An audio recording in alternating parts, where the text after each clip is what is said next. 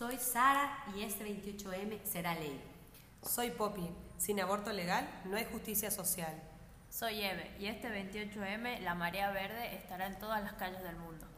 Soy Mai y este 28M, una vez más, gritaremos juntas. Aborto legal, seguro y gratuito.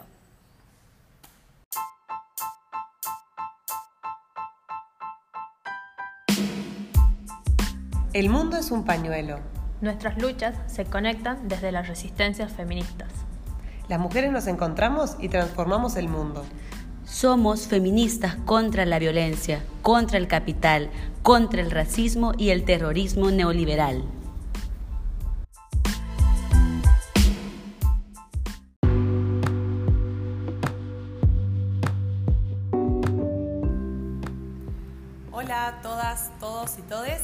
Sean bienvenidos a este tercer episodio de nuestro podcast feminista El mundo es un pañuelo. Somos Sara, Eve y Poppy desde Buenos Aires.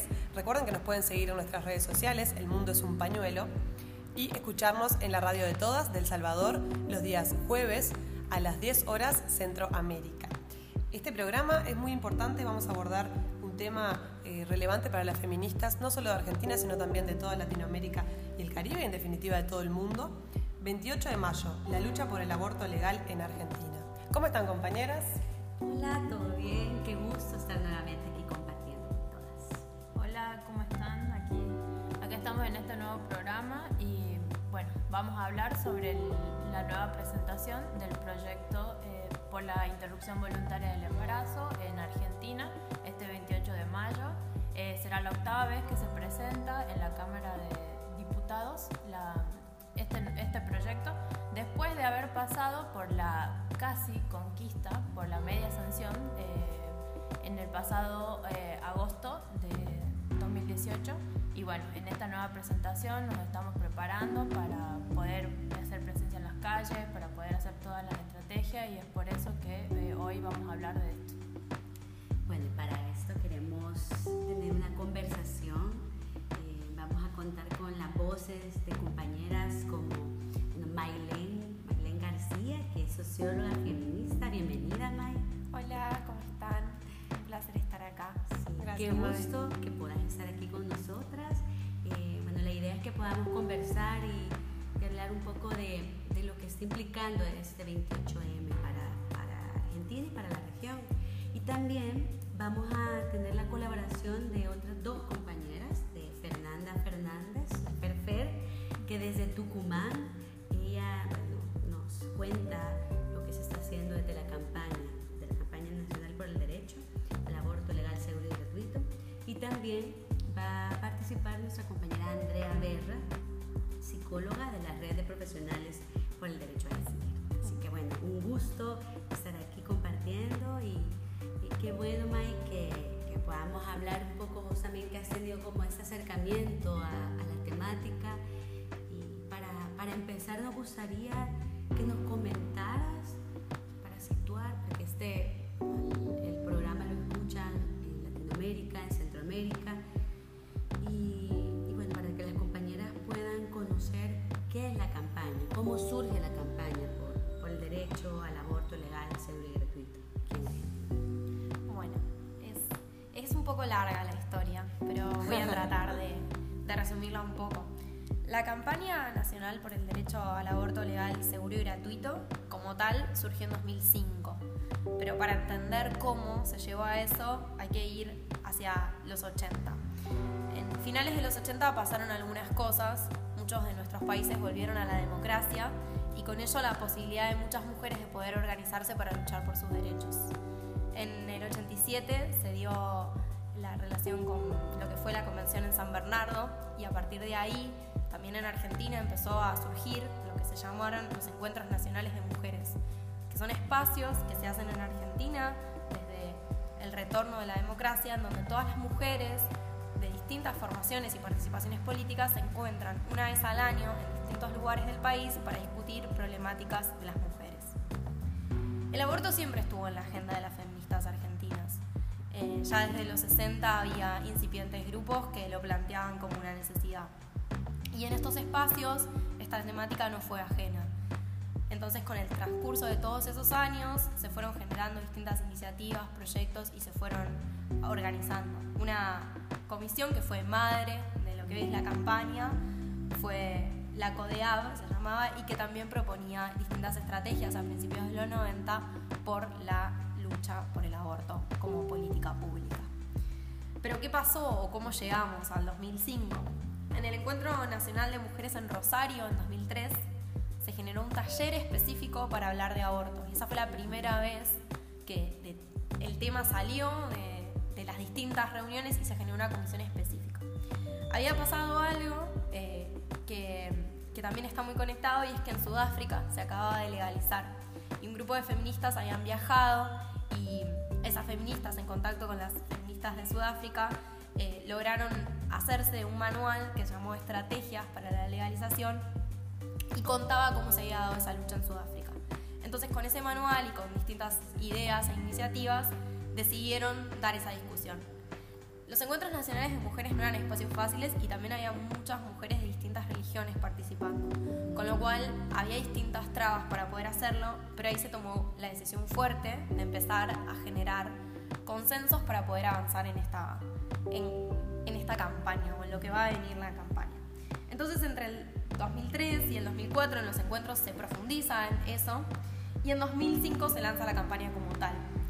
La campaña como tal va a estar integrada muy fuertemente por un grupo que se llama Católicas por el Derecho a Decidir, que es el ala de las mujeres de la religión que van a decidir estar adentro y participar, y que la historia cuenta que son las que piensan el pañuelo.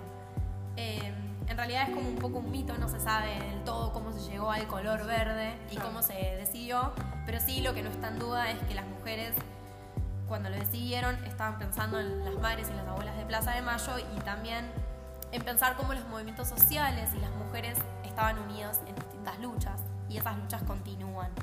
Entonces el pañuelo es ese símbolo de unión y de, de unión entre mujeres para pelear por, por ello. La campaña cuando nació en 2005 se propuso ser federal. Argentina es un país muy extenso que está dividido en provincias y las provincias son importantes, aunque tiene una centralidad muy fuerte Buenos Aires.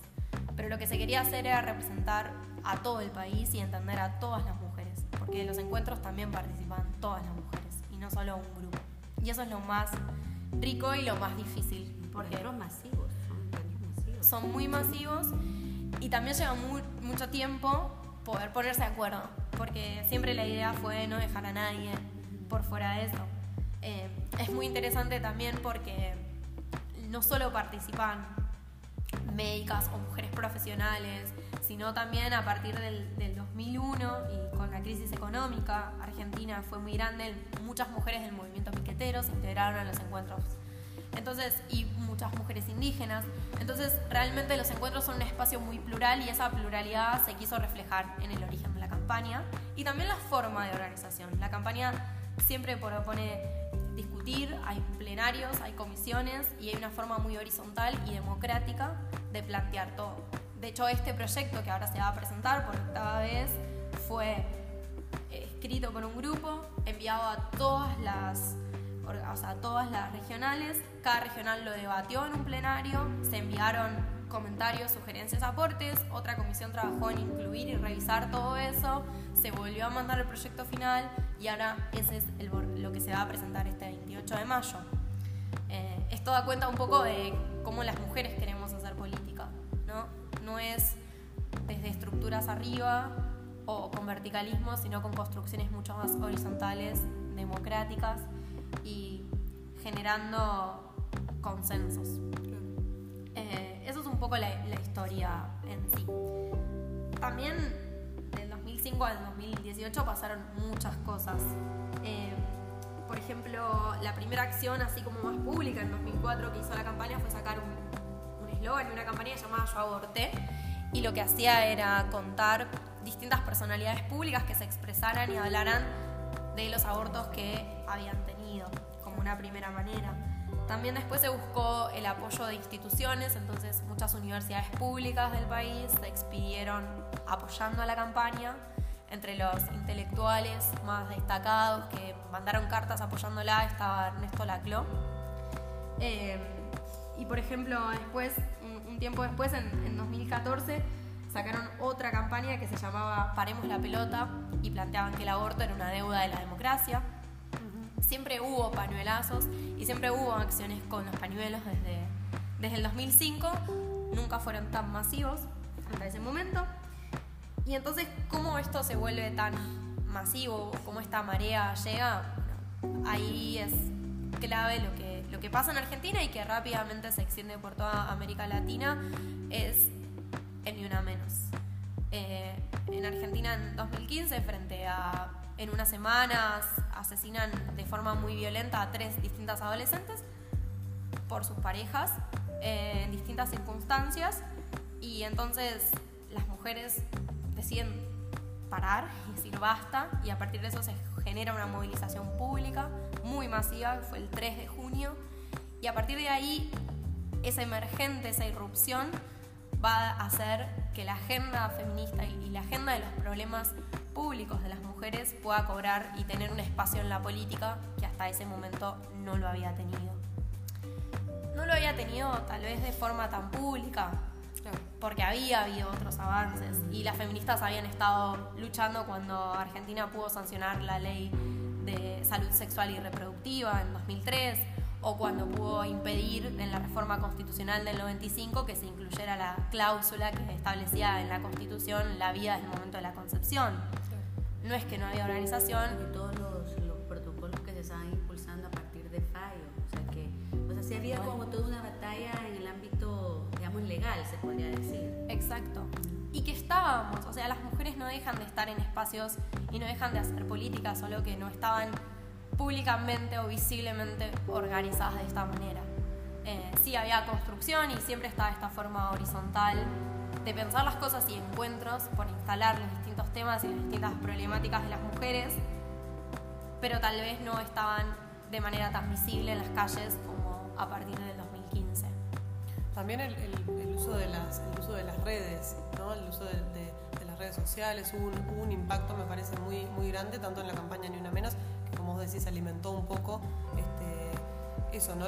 una, una, forma de, eh, de, activismo también feminista y creo que, creo que eso ha marcado una, una diferencia. De activismo y de, convocatoria, ¿no? Fundamentalmente porque, como nos contaba acá May, en Argentina el, está muy concentrado digamos, en la actividad de Buenos Aires, pero también digamos,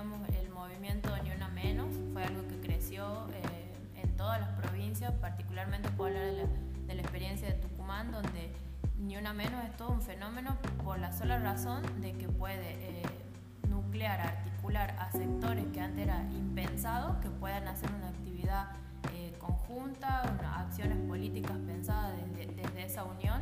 Entonces, por lo que viene, digamos, el feminismo a romper ciertas lógicas de activismo político y de, bueno, de forma de actuación en el en el ambiente público, desde acciones de injerencia, no, no solamente eh, marchas que sí son muy, muy importantes, sino también de poder presentar de manera pública los reclamos y visibilizarlos, que ya deje de ser como pequeñas demandas, sino que sean grandes reclamos de todos los sectores que habitamos las mujeres. Totalmente. Y ahí me parecen dos cosas súper importantes es fundamental lo que pasa en las redes. Pero también lo que pasa es consecuencia de lo que nos pasaba a todas, que es que hablábamos, pero no, no podíamos hacerlo en el espacio público. Y las redes permitieron eso, permitieron que cualquiera tire un tweet y que ese tweet tenga consecuencias. Hay una historia que es conocida, pero tampoco es tan masiva, que, que es el tweet de, de Marcela Ojeda, que es una periodista, es una comunicadora que frente a este conjunto de asesinatos ella dice, nos están matando mujeres argentinas, ¿qué vamos a hacer? Y eso generó un montón de reacciones y eso permitió la organización de, por ejemplo, el colectivo de actrices. Dolores Fonsi hace poco contaba cómo ella se sintió interpelada por ese tweet y dijo, bueno, yo tengo que hacer algo. Y entonces, lo que nos pasa a muchas es un secreto a voces, que nos violan, que nos matan, que tenemos miedo, que mandamos mensajes para cada vez que llegamos a casa para avisar que estamos bien las redes nos permitieron que eso llegue y que sea escuchado y me parece que esa es también por qué tan rápido pudo hacerse un movimiento transversal y latinoamericano, porque nos pasa a todas. Sí, o sea, es como te conecta totalmente de la vivencia y de lo cotidiano y parece que justo eso ha sido lo que, como decís, que ha, que ha hecho que en toda la región latinoamericana pues esta acción de, del aborto legal pues también está llegando y también se está no solo en solidaridad, sino que también ha habido como una respuesta en otros países retomando como algunas de las acciones y algunas de las algunos de los repertorios de acciones que tienen aquí las, argentinas. Y quizás en ese sentido como o sea, cuáles son las acciones que vos considerás clave, o sea, que, que han hecho como que ahora esté en agenda. Porque si bien es cierto, como vos decís, ha habido todo un proceso de presentaciones y demás,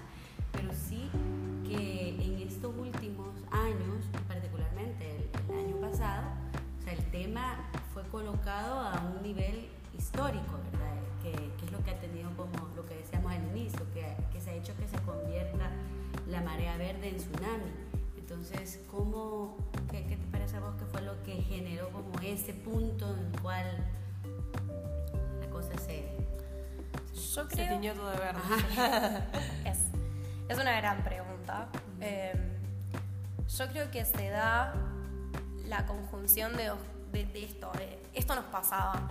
Nosotras sentimos en cada espacio y desde nuestros lugares, sean cuales sean, lo que implica ser mujer y lo que implica salir a la calle siendo mujeres. Y también lo que implica que desde tener miedo de no menstruar, de tener miedo de pensar que estás embarazada, de ni siquiera poder relajarte, disfrutar un segundo de nada, porque siempre está ese riesgo de que te violen, de que te maten, de no saber si estás embarazada porque se rompió el método anticonceptivo que estabas usando o lo que sea. Nunca está ese momento de distensión.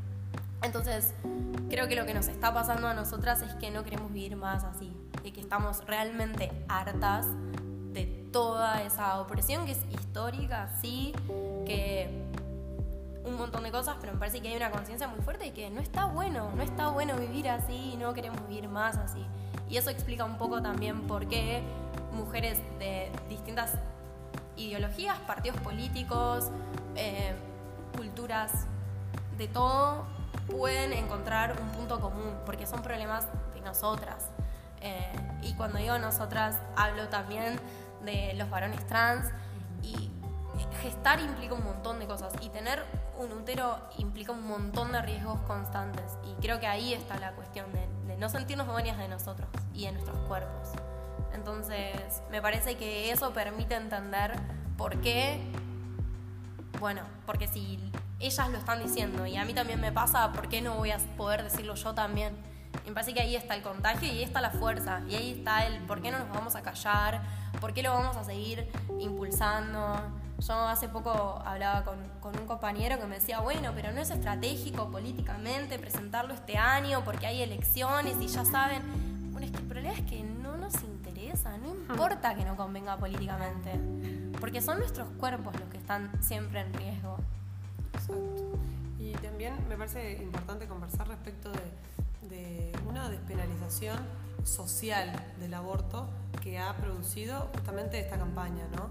esta campaña a nivel mundial, o sea, la Marea Verde realmente ha puesto sobre la mesa esta discusión y, y, y la legislación lo que, lo que aporta siempre es, bueno, las herramientas legales, ¿no? Y, es, y eso es súper importante, pero, pero en, esta, en esta frase que, siempre decimos, en la calle ya es ley, me parece que lo que se refleja justamente, estamos hablando sobre aborto, estamos hablando sobre, sobre una práctica que no es de, del año pasado, o sea, estamos eh, buscando despenalizar socialmente, es decir, ya que que hayan artículos, que hayan películas, que hayan campañas hablando sobre esto, o sea, campañas de, de organismos internacionales, de, de, todo, o sea, que haya una presencia masiva del aborto como tema en, en todas partes, para mí eso ya es un, un logro de, de, la campaña, o sea, está despenal, lo que decimos la despenalización social de la práctica.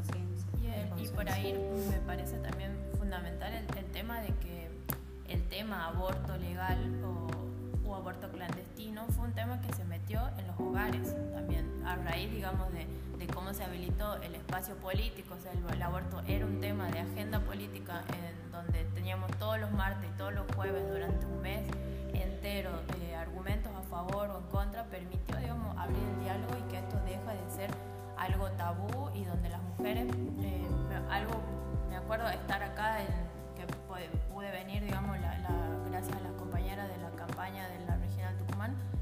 pudimos estar acá el, 28 de agosto pasado, de estar caminando y escuchar eh, presentaciones de libros, de pequeños trabajos que hacían y que donde mujeres grandes se acercaban y agradecían a las mujeres que estaban presentando eso por el trabajo que estaban haciendo y por permitirles a ellas, después de muchísimos años, poder decir, sí, yo aborté y poder entenderlo como, un como su poder de decisión en ese momento, como que pudieron hacerlo, pudieron decidir y no con la conciencia de que estuvo mal o, la culpa, digamos, eterna que nos inculcaron desde niñas, ¿no? De que lo que está bien, lo que está mal y que fundamentalmente esta decisión nos atraviesa por, por el cuerpo y las vidas que es eso, hacerlo cotidiano, naturalizarlo. O sea, es una práctica que, que existe desde siempre, que las mujeres hemos tenido abortos desde siempre y que,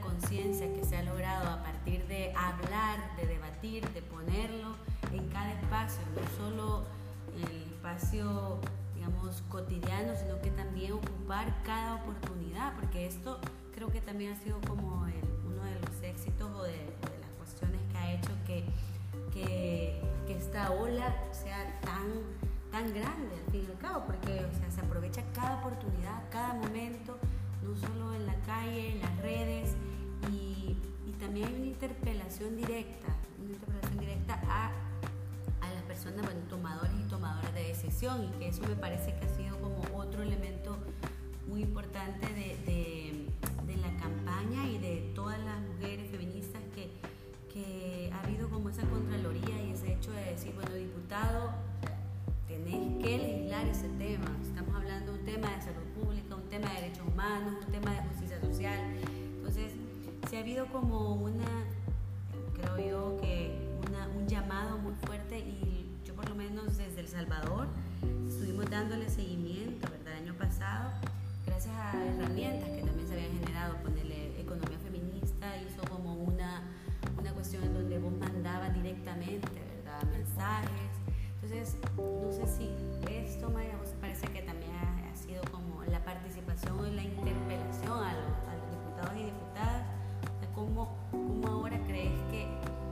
tema lo estamos planteando en una coyuntura electoral y como bien decís, o sea, ya no, no se trata de un tema de coyuntura, no se trata de un tema de cuándo es el momento idóneo porque este va a apoyar y ese no, sino que estamos en un momento en donde pues, el tema lo ponemos porque nos atraviesa el cuerpo. Mira, ahí yo voy a responder como socióloga ahora. Nuestros derechos siempre van a estar en lucha y siempre va a haber avances y va a haber retrocesos. Em, hay un libro que es fantástico, que es el de Mabel Bellucci, que cuenta un poco la historia del aborto en Argentina. El aborto en los 60 en Argentina era tan común que a ninguna mujer se le ocurría presentar un proyecto de ley para despenalizarlo porque no lo creía necesario, porque siempre había una partera amiga, porque todas las mujeres en las fábricas, en las casas en los las profesionales tenían acceso, realmente el acceso estaba garantizado entre las mismas mujeres. Em, hay, una, hay un texto que, puede servir para pensar también esto de cómo se, se, hacen públicos, que se llama la cultura de los problemas públicos, y es cuando algo sale de la esfera privada y llega a lo público. ¿Y qué pasa cuando llega? Un poco lo que pasó ahora es que salió del closet. De verdad sacamos al aborto del closet. El aborto existió siempre. En 1921, que es cuando se penaliza en Argentina, se penaliza porque los médicos y la Liga de Damas de Casa estaban escandalizados con la cantidad de abortos que se hacían y bajo una idea de poblar la Argentina deciden penalizarlo. Entonces ahí, al revés, se mandó a la esfera privada, era algo público, el aborto hasta 1921 en Argentina se garantizaba en los hospitales. Eh, entonces, eso también, si quieren, después pueden buscar muy lindo cuando Dora Barrancos habla en el Congreso y, lo explica muy bien. Si uno mira la historia, hubo momentos en donde el aborto fue legal y hubo momentos en donde el aborto estuvo prohibido por cuestiones públicas, pero de presiones de distintos grupos en determinadas coyunturas. Y ahí es donde digo, siempre nuestros derechos van a estar en lucha. Y siempre. Entonces, El tema es cómo podemos hacer para que no vuelva a salir de la esfera pública. Porque cuando lo llevamos a la esfera privada, otra vez corremos el riesgo de que esas redes se nos empiecen a perder y entonces no nos alcance conocer a la partera o no nos alcance porque no podemos acceder a los medicamentos. Entonces, creo que ahí está y siempre va a estar la lucha en cómo sostenerlo en lo público y lo público es político. También es entender eso, que no es solo, o sea, las, las, las formas y las herencias que nos van dejando otros momentos de lucha. Si en la segunda ola del feminismo nos permitió decir lo personal es político y poner en agenda todo esto, bueno, tenemos que jugar las cartas de la política también. Y las cartas de la política implica tener una ley, que es un instrumento, que una ley no garantiza que un aborto se cumpla, pero una ley garantiza que vos no vas a ir presa. Entonces, ahí creo que lo que sí aprendimos eh, y que este nuevo proyecto vuelve a presentar eso es, para que esté en lo público tiene que ser político y político no es solo estar en la calle y no es solo seguir poniendo el cuerpo, sino también es jugar con las cartas de los que tienen los poderes y la forma de seguir y entonces necesitamos la ley. Sí, y a propósito eh, de esto que planteas, Mike, el 21 de mayo, o sea, hace muy poquitos días, este, un ginecólogo en Río Negro, Leandro Rodríguez Lastra, fue, mm, fue sentenciado, digamos, por un incumplimiento de los deberes de funcionario público por negarse a realizar un aborto este, y, obstruirlo. y obstruirlo, una interrupción legal del embarazo, o sea, esto es dentro de las, de las, de las, de las causales este, que están permitidas, ¿verdad? A una joven de 19 años este, que, había sido violada en el año 2017 por un familiar. Entonces me parece súper importante esto, esto que marcas, sobre todo para decir, bueno, estamos en las calles pidiendo una ley y estamos eh, también esto, ¿no? Despenalizando socialmente. Sí, bueno, pero en el mientras no podemos retroceder, o sea, tenemos que utilizar las herramientas que sí existen y seguir exigiendo que la justicia no, no nos dé la espalda, o sea, no siga siendo misógina, no le siga dando eh, la espalda a las mujeres, la justicia, los, los, centros de salud. O sea, es muy, es muy fuerte lo que pasa a la interna de cada centro, de cada organismo, donde no se respetan ni siquiera las herramientas y los instrumentos que existen hoy. Entonces me parece que el mensaje tiene que ser este, o sea, seguimos en las calles, queremos en Argentina y en todo el mundo aborto legal, pero no, o sea, no, no, descuidemos ningún espacio, o sea, no, no retrocedamos, no, no, no, no, podemos ceder nuestros derechos, los que ya tenemos conquistados también. Y después tenemos la otra cara, digamos, de la, de la moneda de esto, que tiene que ver, por ejemplo, en Tucumán o en el caso de Lucía, una nena de 11 años, violada, a la cual se, se negó eh, su acceso a la interrupción legal, se la mantuvo eh, como, no sé, una especie de, secuestro, digamos, dentro del hospital hasta llegar a un tiempo donde su interrupción tuvo que ser eh, una micro cesárea, algo que la, dejó la va a dejar, la dejó marcada para toda la vida, y donde están los médicos que accedieron a, a realizar la práctica porque ningún otro médico lo hacía, están hoy siendo perseguidos judicialmente, políticamente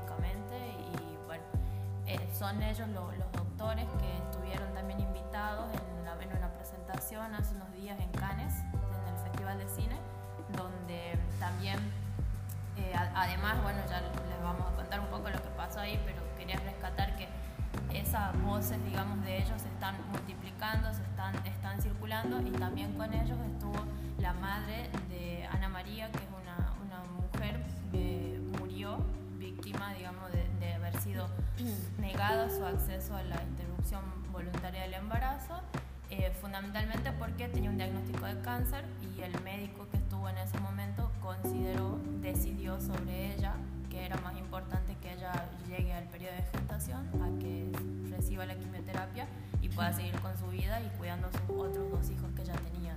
Le costó la vida y es una lucha también que todavía está en proceso judicial.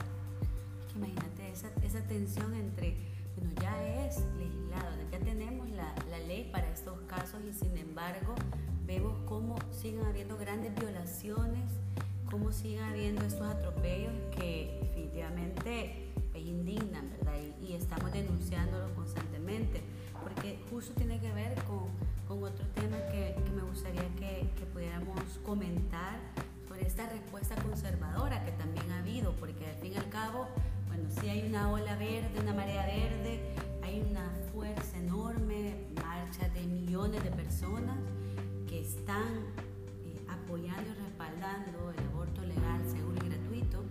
También también ha habido una respuesta de parte de, algunos grupos que son conservadores, que tienen como una, una mirada muy restrictiva en temas de, derechos humanos y que al fin y al cabo es lo que está generando que la historia de Lucía, que, bueno, que todas estas historias de, violaciones se estén concretando. Entonces, no sé, May, si vos también tendrías algo que decir de cara a esta respuesta conservadora o a este, el mensaje de la eso, como la ley es un, instrumento, pero aún así, teniendo la ley que tenemos, estas cosas que no deberían pasar siguen pasando. Y por eso insistía tanto con nuestros derechos siempre van a estar en lucha, porque siempre va a haber personas que estén queriendo vernos como incubadoras. Eh, es así y, y no es nuevo y es la misma historia de la humanidad. Y una mujer organizada, una mujer empoderada, no deja de ser un peligro para cualquier organismo, espacio dominado por hombres. Porque sí, nos ven como una amenaza y no hay posibilidad de entender que venimos a transformar eso y que no queremos sacar al hombre de esos lugares para ponernos nosotras y entonces generar una sociedad de mujeres. No, pero bueno, ahí es donde opera el miedo y donde donde mediante distintas ideologías y sobre todo con una respuesta muy conservadora de algunas iglesias, porque de nuevo no es toda, gran parte del aborto, de la lucha por el aborto en Argentina se la debemos a las católicas por el derecho a decidir y eso no es menor. De verdad que no todas las iglesias y no todas las ramas de las distintas religiones están en esto. Ahora está claro que hay algunas que están, están muy organizadas y tienen mucho dinero. Entonces, y también tienen posibilidad de llegar a eh, los diputados y senadores, cosa que a nosotros nos cuesta muchísimo porque no estamos tan organizadas en eso, porque no podemos organizarnos en todo, porque son muchas, muchas partes y aristas. Entonces, la respuesta conservadora es brutal. Eh, creo que también encontraron con, el, con mis hijos no te metas una consigna muy rápida de organización, de no importa qué, pero si vos le decís a cualquier persona que sus hijos van a estar en peligro, sea la razón por la que fuere, entonces no importa la razón, yo voy a defender a mis hijos. Eh, son consignas pronto vacías, hay que ver cuánto logran sostenerse en el tiempo y cuánto no. Eh, obviamente que no, es, no son movimientos para decir, bueno, no pasa nada, no hay que estudiarlos, hay que ver por qué, cómo llegan. Ahí yo sí creo que también hay un avance muy fuerte en toda la región de las iglesias neopentecostales, que sí definitivamente son los grupos más radicalizados y en contra de los derechos de las mujeres y, planteando una, vuelta de, a la mujer a las casas. Pero de nuevo hay que mirar la historia, porque nos pasó cuando terminó la Segunda Guerra Mundial.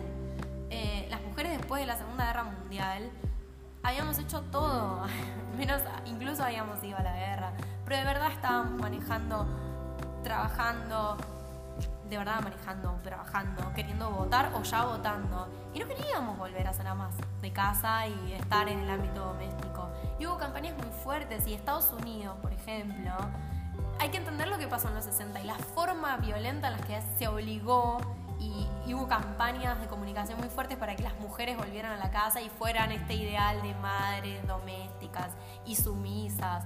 Pero eso no pasaba. Cuando te digan, no, esto pasó siempre, el ámbito tradicional de la mujer en la casa, no, mentira. Mentira.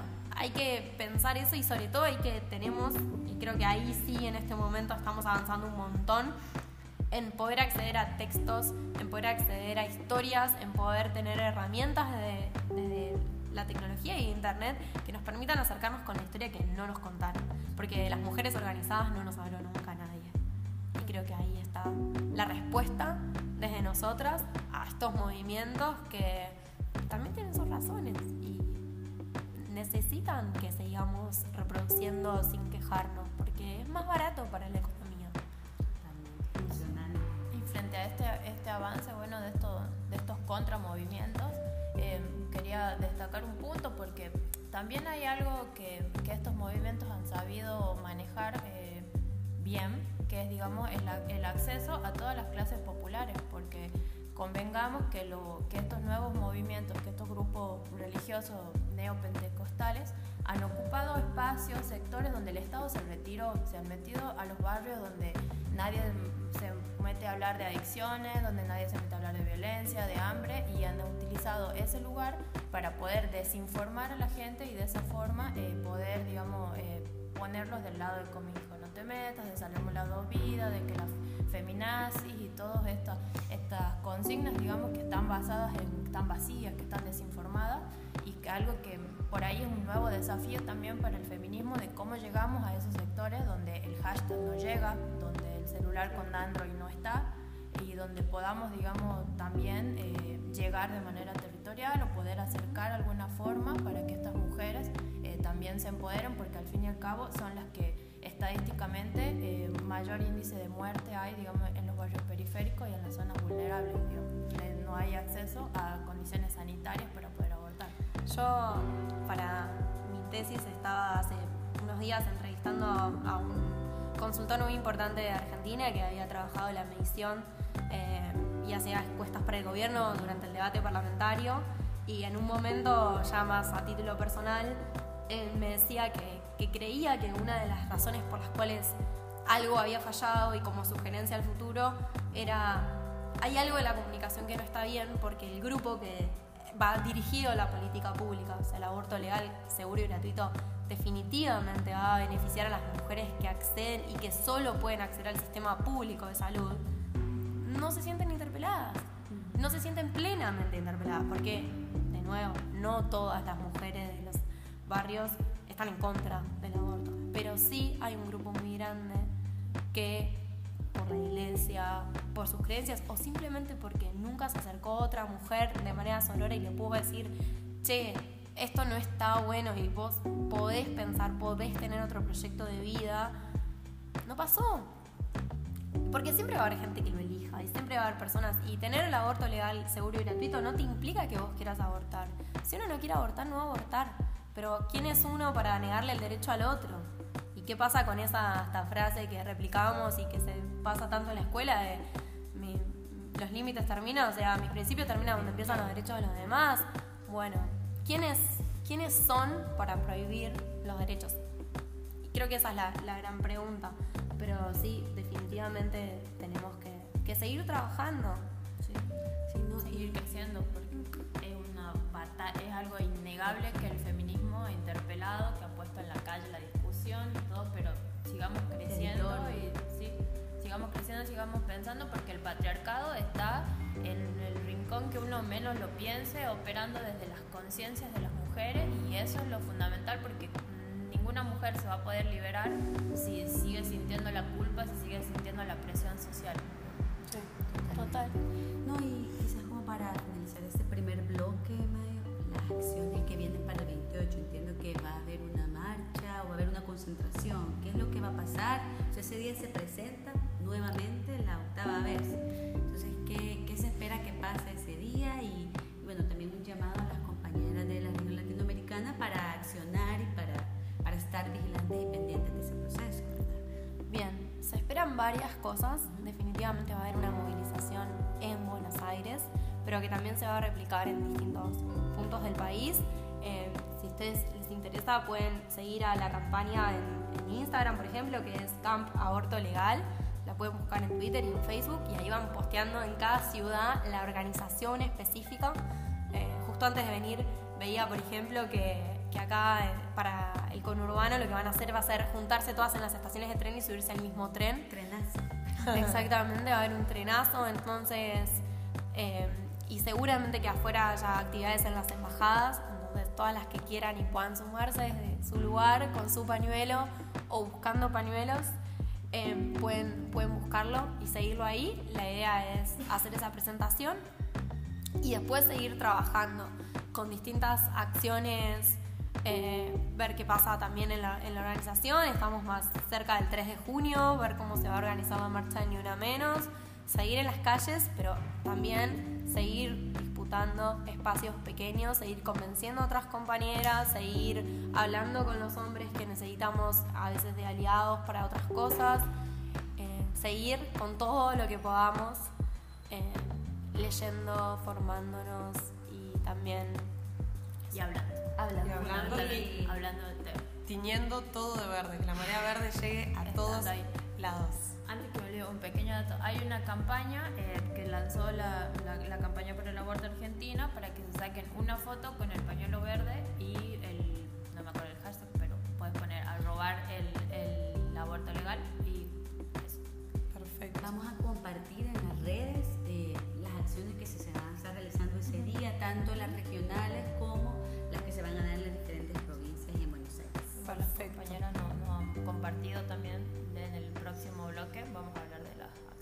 Así que cerramos por aquí con Mai. Muchísimas gracias, Mai, por acompañarnos. No, gracias a ustedes. Un placer estar acá. Bueno, y... Gracias, Mai, de veras. Súper importante prontamente vamos a poder leer su trabajo que es espectacular. que es sobre ese tema, así que espérenlo. Que es sobre la campaña y por supuesto que lo vamos a compartir por aquí. Ahora lo que sigue a continuación también es la voz de, es la voz de dos compañeras más, Fer Fer desde Tucumán, sobre la campaña nacional, un poco eh, pensando en, las estrategias de cara a este 28M. Eh, en los distintos lugares también de Argentina, ¿no? en las diferentes partes, en este caso en Tucumán, y también vamos a tener la voz de Andrea Berra, que integra la red de profesionales por el derecho a decidir. Así que acompáñanos en el segundo bloque.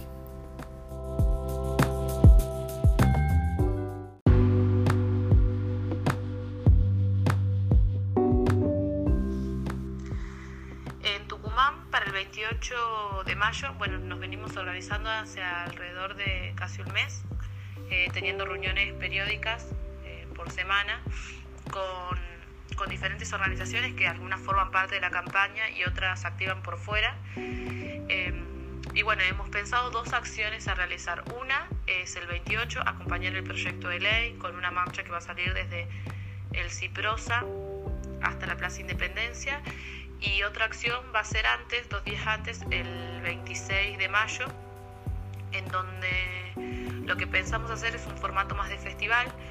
Eh, y bueno, donde más allá de que queremos que la gente se divierta y la pase bien, vamos a brindar información sobre el nuevo proyecto de ley, en qué consiste, vamos a hacer un proyectazo, o sea, vamos a repartir muchísimo material de la campaña, invitamos a todas nuestras redes a que participen y brinden información, también va a haber organizaciones políticas, organizaciones sociales, que, bueno, que también van a tener sus mesitas, digamos, brindando información. Pero bueno, lo más interesante es poder tener acceso de manera divertida, porque también va a haber juegos eh, sobre bueno, salud sexual y reproductiva y no reproductiva. Eh, también bueno, vamos a tener intervenciones artísticas de diferentes compañeras eh, tucumanas, va a haber mucha música en vivo, un poco es tratar de compartir este espacio que, que podemos generar, pero apelando a una forma también más creativa, ¿no? Porque bueno, sabemos que venimos hace mucho tiempo activando, hacemos muchos pañuelazos eh, y repartimos mucha información, pero bueno, veíamos que era la oportunidad de combinar ambas cosas, ya que hay muchas compañeras talentosas en la provincia.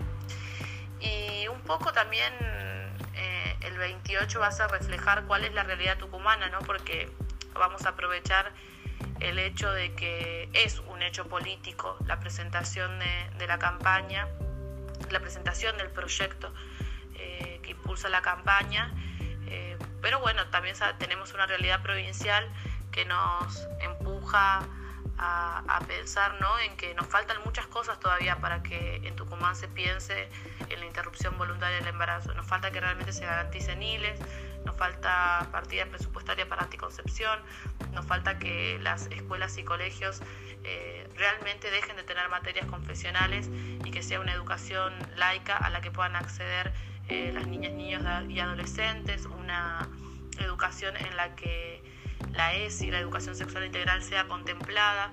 Entonces, de esta manera, un poco intentamos eh, usar esta fecha, que es una fecha muy importante, porque aparte de ser el, 28 de mayo la presentación del proyecto, es el día en que la campaña cumple 14 años de construcción eh, federal y horizontal. Son son años y años de lucha y sobre todo es el Día Mundial de Lucha por la Salud de las Mujeres, ¿no? Esa salud que, bueno, que en nuestra provincia muchas veces se pone en riesgo en casos como el de Lucía, eh, que bueno, que es una niña, que en realidad su caso no solamente se limita a ella, sino que nos toca de lleno porque derivó en la persecución de la militancia, que la defendió, derivó en la criminalización de, de ambos médicos, ¿no? de la pareja de médicos que la atendieron y que le garantizaron el ILE. Eh, y bueno, y que también permitió materializar cuál es el juego de, del poder político, ¿no? Cómo, cómo se entrelazan las diferentes instituciones para ni siquiera objetar derechos, sino más bien obstaculizarlos, porque por ejemplo eh, la criminalización de los médicos en el caso Luciana es casual, fue un juego entre eh, el gobierno, eh, el poder judicial y obviamente el sistema sanitario para perseguir, amedrentar y de alguna manera no criminalizando, buscando disciplinar la voluntad de los médicos. Pero bueno, todo esto lo vamos a comunicar, también vamos a hacer una conferencia de prensa eh, este viernes en donde, en donde bueno, vamos a, contar cuáles son más detalladamente eh, cuál va a ser el cronograma del festival, cuál va a ser el cronograma de la presentación del proyecto. También, bueno, ¿no? Eh, buscando que, que nuestra voz se siga ampliando y que repercuta en toda la provincia y no solamente quede concentrado ¿no? en la capital nuestra.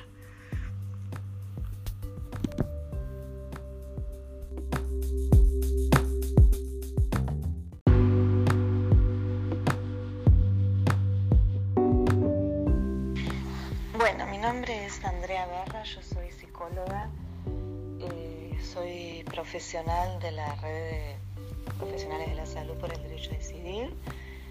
Eh, esta red se conformó en Argentina hace cinco años aproximadamente. Somos todos los, las y les profesionales de la salud que en la Argentina venimos garantizando el acceso a las personas con capacidad de gestar al derecho al aborto legal, seguro y gratuito. Muchísimos de nosotros trabajamos en, espacios de, salud pública y, venimos eh, batallando eh, contra las dificultades eh, y las barreras que existen en el sistema de salud para acceder al aborto legal. Para las profesionales de salud, para la red de, profesionales de salud por el derecho a decidir, presentar nuevamente el proyecto de interrupción voluntaria del embarazo en, el Congreso de, la Argentina es eh, un nuevo desafío, es la octava vez que se presenta en el Congreso el proyecto, el proyecto de IBE. El año pasado logramos eh, por primera vez logramos el debate, eh, logramos el tratamiento de este proyecto en tanto en la Cámara de Diputados, con la cual salió con, media sanción, pudo pasar a la Cámara de Senadores, en la cual fue lamentablemente rechazado por el nivel de, conservadurismo que existe en, la Cámara de Senadores y por la representatividad eh, más federal eh, en esa Cámara en la cual muchas de las provincias del norte de nuestro país lamentablemente se encuentran con una posición bastante fuerte en lo que tiene que ver el no acceso de las mujeres a su salud sexual y reproductiva y en lo que implica lamentablemente el no acceso al aborto eh, legal, seguro y gratuito. Es un nuevo desafío, es la octava vez que se presenta como todas las veces que presentamos el proyecto de IBE en, el Congreso de, nuestro país, lo hacemos con gran entusiasmo, con un gran esfuerzo de, trabajo, de implicación eh, personal, porque lo personal es político, y de implicación social del, movimiento de, de la red de profesionales de la salud y principalmente de la campaña nacional por el derecho al aborto legal, seguro y gratuito. La red es una de las organizaciones que se, está dentro de, la campaña y adhiere a, los principios eh, de la campaña nacional por el derecho al aborto legal y seguro y gratuito en nuestro país. Este proyecto de IBE, el octavo que presentamos, eh, eh, surge del proyecto anterior, del proyecto presentado en el año pasado y incorpora algunas modificaciones muy importantes en relación al, debate y al tratamiento que tuvo el proyecto el año pasado en el Congreso. Una de esas modificaciones tiene que ver con, eh, o sea, mantiene la, principal que es eh, el derecho al aborto desde la IVE, ¿no? desde la interrupción voluntaria, que quiere decir priorizando eh, a la mujer y a la persona con capacidad de gestar y a su derecho, ¿no? o sea, acceder al al aborto de la interrupción voluntaria por su propio eh, solicitud, por su propia solicitud, eh, por el simple hecho de ser un derecho para las personas con capacidad de gestar hasta la semana 14 de gestación. Luego de la semana 14 de gestación se activa, eh, digamos, se piensa el acceso a través de la interrupción legal del embarazo y el acceso a través de la interrupción legal del embarazo que tiene que ver con el segundo trimestre de embarazo, tendría que ver con el segundo trimestre del embarazo, sería acceder al aborto legal mediante causales. Eh, las causales que establece este nuevo proyecto es por violación y por riesgo de vida o riesgo de salud de la persona con capacidad de gestar. En este proyecto se prioriza todo lo que tiene que ver con la concepción de salud integral, donde la salud no es solamente física, sino que también es psicológica y social y no es solamente la ausencia de enfermedad. El solo hecho de transitar un embarazo no deseado, un embarazo no buscado, eh, es suficiente situación para pensar que una persona se encuentra afectada en su salud mental, en su salud social, en sus emociones, es suficiente situación para pensar que si esa persona tiene que continuar con ese embarazo de manera forzada, es una situación realmente de tortura, como lo ha establecido Naciones Unidas. Em, y los equipos de salud debemos acompañar la decisión de estas personas de interrumpir un embarazo. Eso tiene que ver con la interrupción legal del embarazo después de la semana 14. Otra modificación importante del proyecto es en relación al tema del Código Penal, si bien eh, el, aborto sigue estando encuadrado en la legislación del Código Penal con este proyecto, lo que hace es que ni la mujer ni la persona que solicita un aborto eh, se encuentra eh, criminalizada, ni tampoco los profesionales que practicarían el, el acceso al aborto legal. O sea, quedarían, brindarían acceso al aborto legal. Eh, la parte de criminalización quedaría para las situaciones en las cuales eh, hay un aborto que se realiza en contra de la voluntad de la mujer o de la persona con capacidad de gestar. es un avance muy importante, sería un avance muy importante para la legislación y la normativa actual en nuestro país, ya que al momento existe la posible criminalización de la mujer y de los profesionales que trabajamos en lo que tiene que ver con el aborto legal. Eh, en relación a pensar al feminismo y a pensar al movimiento de, mujeres eh, más allá de Argentina, creemos que es sumamente importante en este momento, como fue siempre, pero en este momento que se va a, presentar el proyecto de IBE para el 28 de mayo, nuevamente en en la Cámara de, bueno, en el Congreso, pero el primer debate o el primer tratamiento sería en la Cámara de Diputados, creemos que es sumamente importante el apoyo, la solidaridad de todos los espacios feministas eh, de Latinoamérica y del mundo, porque nuevamente es un gran desafío presentar el proyecto y es un gran esfuerzo para que pueda ser tratado en Cámara de Diputados. Tenemos la esperanza de que vuelva a ser tratado este año porque este año es, eh, año en el cual en Argentina hay elecciones de todo tipo, senadores y presidente y vicepresidente de la nación. Entonces hay como hay todo un movimiento eh, partidario y político en el cual el tema del aborto es un tema eh, a tomar por por la campaña de los partidos políticos.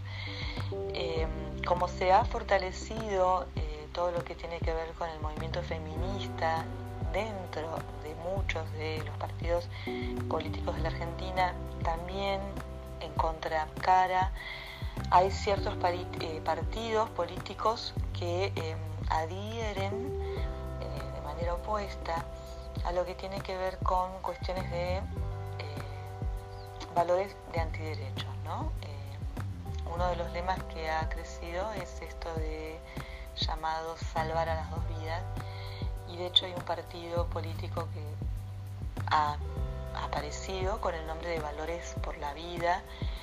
Eh, o sea, es una batalla nuevamente que va a generar, eh, digamos, una batalla fuerte, ¿no? Porque cuando presentamos el año pasado, todavía los antiderechos en Argentina no tenían un nivel de organización como lo tienen actualmente. Eh, pero nuestro movimiento social y feminista es un movimiento que ha logrado la despenalización social del aborto en las calles, eh, en, muchas de las instituciones eh, sociales y públicas del país. Y entonces la verdad estamos convencidas de que las verdes o los verdes o les verdes en la Argentina somos muchos y este, este apoyo ya es solo eh, un gran apoyo y suficiente como para volver a presentar el proyecto de IBE y para tener la esperanza nuevamente que este proyecto sea tratado y pueda ser eh, promulgado de manera favorable eh, por nuestra Cámara de Diputados y Senadores. Acompáñennos, claro que sí, acompáñennos desde los movimientos feministas y, de mujeres de toda Latinoamérica y de todo el mundo, porque les necesitamos ahora más que nunca.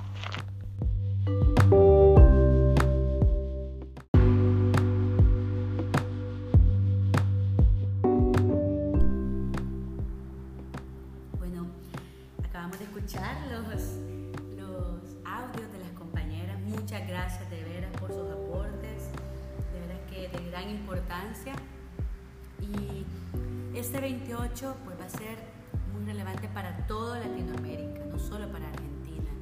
Y hago un llamado a las compañeras en Centroamérica, en El Salvador, para que estemos pendientes, para que nos solidaricemos, tanto a nivel de las redes, las redes sociales, el Twitter, que hagamos toda una denuncia también a todas las violaciones que está generando que no sea ley aún. Y, bueno, qué, qué, emoción haber compartido con todas, con, bueno, con Poppy, con, con Mai, con Eve, sobre la historia que tiene la campaña. Me ha parecido de, de gran importancia saber qué es lo que se va a hacer, pero de dónde viene toda esta fuerza colectiva. Exacto. Y, y una vez más lo decimos, siempre lo, lo hemos dicho en este espacio, las redes salvan y, en ese sentido no mencionamos a las socorristas en red, que es, una, que es un grupo de colectivas de cada Argentina que justamente ha hecho ese trabajo de llegar a las mujeres, de, problematizar el, aborto y problematizar la necesidad de eh, no solamente de, de, legalizar, sino de despenalizar, despenalizar socialmente y en definitiva eh, seguir, colocando, seguir colocando el tema sobre la mesa. Sin duda hay que, hay que solidarizarnos entre todas, tenemos que seguir tejiendo redes y este 28M y en todas las instancias, en todos los espacios, no perder de vista que nuestros derechos no pueden seguir siendo vulnerados. Tenemos que tener plena decisión sobre nuestros cuerpos, sobre nuestras cuerpas. Así que este 28M vamos a estar con mucha fuerza, también desde Uruguay, me atrevo a decir, que vamos a estar apoyando, este, como siempre, este, estas acciones, estos pañuelazos, marea verde en todos lados. Bueno, me sumo, me sumo al agradecimiento de las compañeras que nos prestaron acá un momento sus voces y, y también bueno, todo lo que tienen para decir al respecto de este 28, que esperamos eh, sea una, una gran presencia de las mujeres en las calles, como lo viene siendo, y también que sigamos hablando de esta exigencia eh, por parte de, digamos, como política de reconocimiento hacia el derecho a decidir de las mujeres para que el aborto sea legal, seguro y gratuito y también, bueno, para que se siga democratizando esto, el acceso al, aborto, ya sea por la, porque una pueda también abortar en su casa, como acompañada como, como lo desee, con el uso del misoprostol, que sabemos que es, es la tarea digamos, que están cumpliendo las socorristas en red, que las saludo a las compañeras de Tucumán, que están también digamos, cumpliendo cinco años de actividad ahí, y, que, y también, bueno, también que no sea solamente una, una decisión solitaria, sino también de que tengamos a dónde recurrir, un hospital a dónde ir, si tienes alguna complicación poder hacerlo, si tienes alguna duda, un asistente de la salud que te, que te acompañe, así que vamos por el reconocimiento como es el desafío ¿no? del feminismo que viene a plantear soluciones estructurales que tienen que ver no solamente con las actividades privadas, sino también con el Estado como responsable de, de garantizar los derechos de todas. Sabemos que va a ser ley, será ley en Argentina y en toda América Latina. Aborto legal. el 28. Aborto legal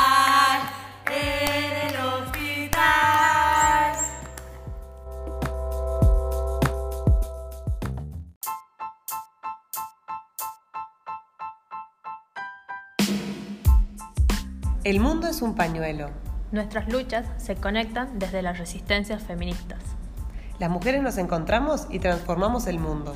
Somos feministas contra la violencia, contra el capital, contra el racismo y el terrorismo neoliberal.